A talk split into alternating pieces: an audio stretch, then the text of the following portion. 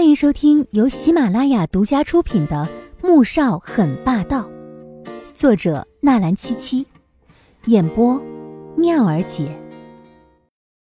第二百七十九集。第二天早上，苏画醒来了，她缓缓睁开眼睛，看到一双双充满担忧的脸，齐康、俊阳、穆萧寒和季如锦全都在。苏画扯出一个艰难的微笑。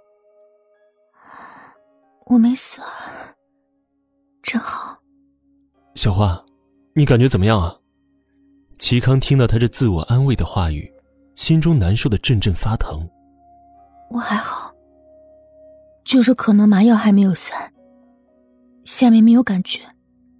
苏画动了动，发现自己动不了，缓缓的回答着。齐康的脸色突然间变得十分难看，而苏俊阳也是。将脸转到一边了，小花，你的腿以后再也不能站起来了，更别说继续你的舞蹈事业了。你也不能生育了，这辈子别想做母亲了。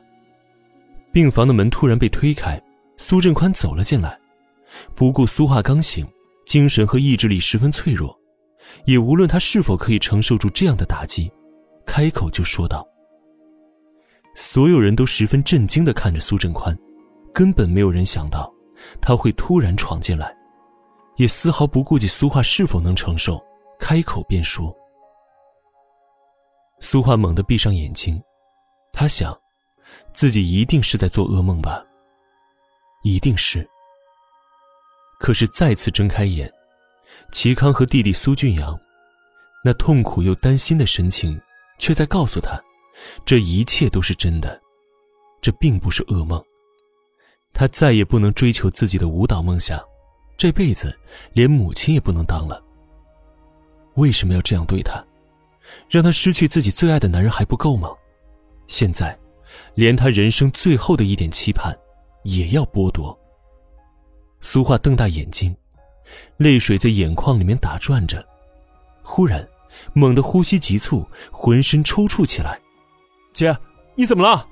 小花，小花，你别吓我！齐康脸色惊恐的抓住苏画的手，穆萧寒看到这一幕，脸色阴沉的大步走到病床前面，按了呼叫器，又转身看向季如锦：“阿锦，快把医生和护士叫过来。”季如锦的脸色也被吓得发白，听到穆萧寒这么一说，立即猛地冲了出去。没一会儿，护士和主治医生匆匆赶了过来，将病房里的人全都赶出去，开始实施抢救。季如锦两条腿全都是软的，紧紧的攀在门框上。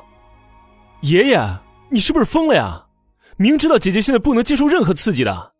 苏俊阳又怒又气，大声的冲着苏振宽吼了出来。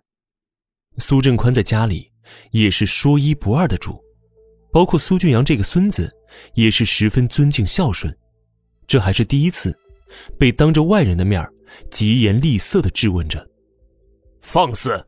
我做什么需要你来过问？我这是为了他好，一个没用的东西，连男人的心也抓不住。昨天就该让那个狐狸精被车撞死。你姐姐倒好，非要当英雄。现在害的人不是他自己吗？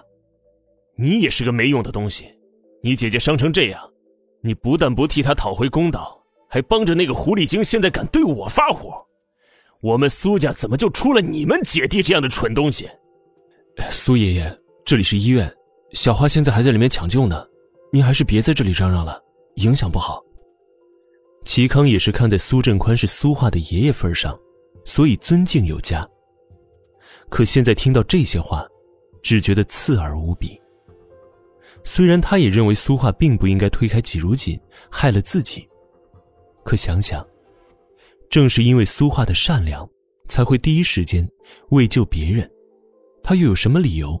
去责怪苏画的决定呢？然而他的话，却没有能令苏振宽安静下来，反倒更加暴跳如雷了。你少在这装好人！你以为我不知道你打的什么主意？去年小花去了意大利，你就跟个跟屁虫似的，一样粘过去。现在小花回来了，你又粘回来。我警告你，你最好别再打他主意。就算小花以后再也站不起来，不能生孩子，你也配不上她。齐康被他这样指着鼻子羞辱、斥骂了一通，脸色十分难堪。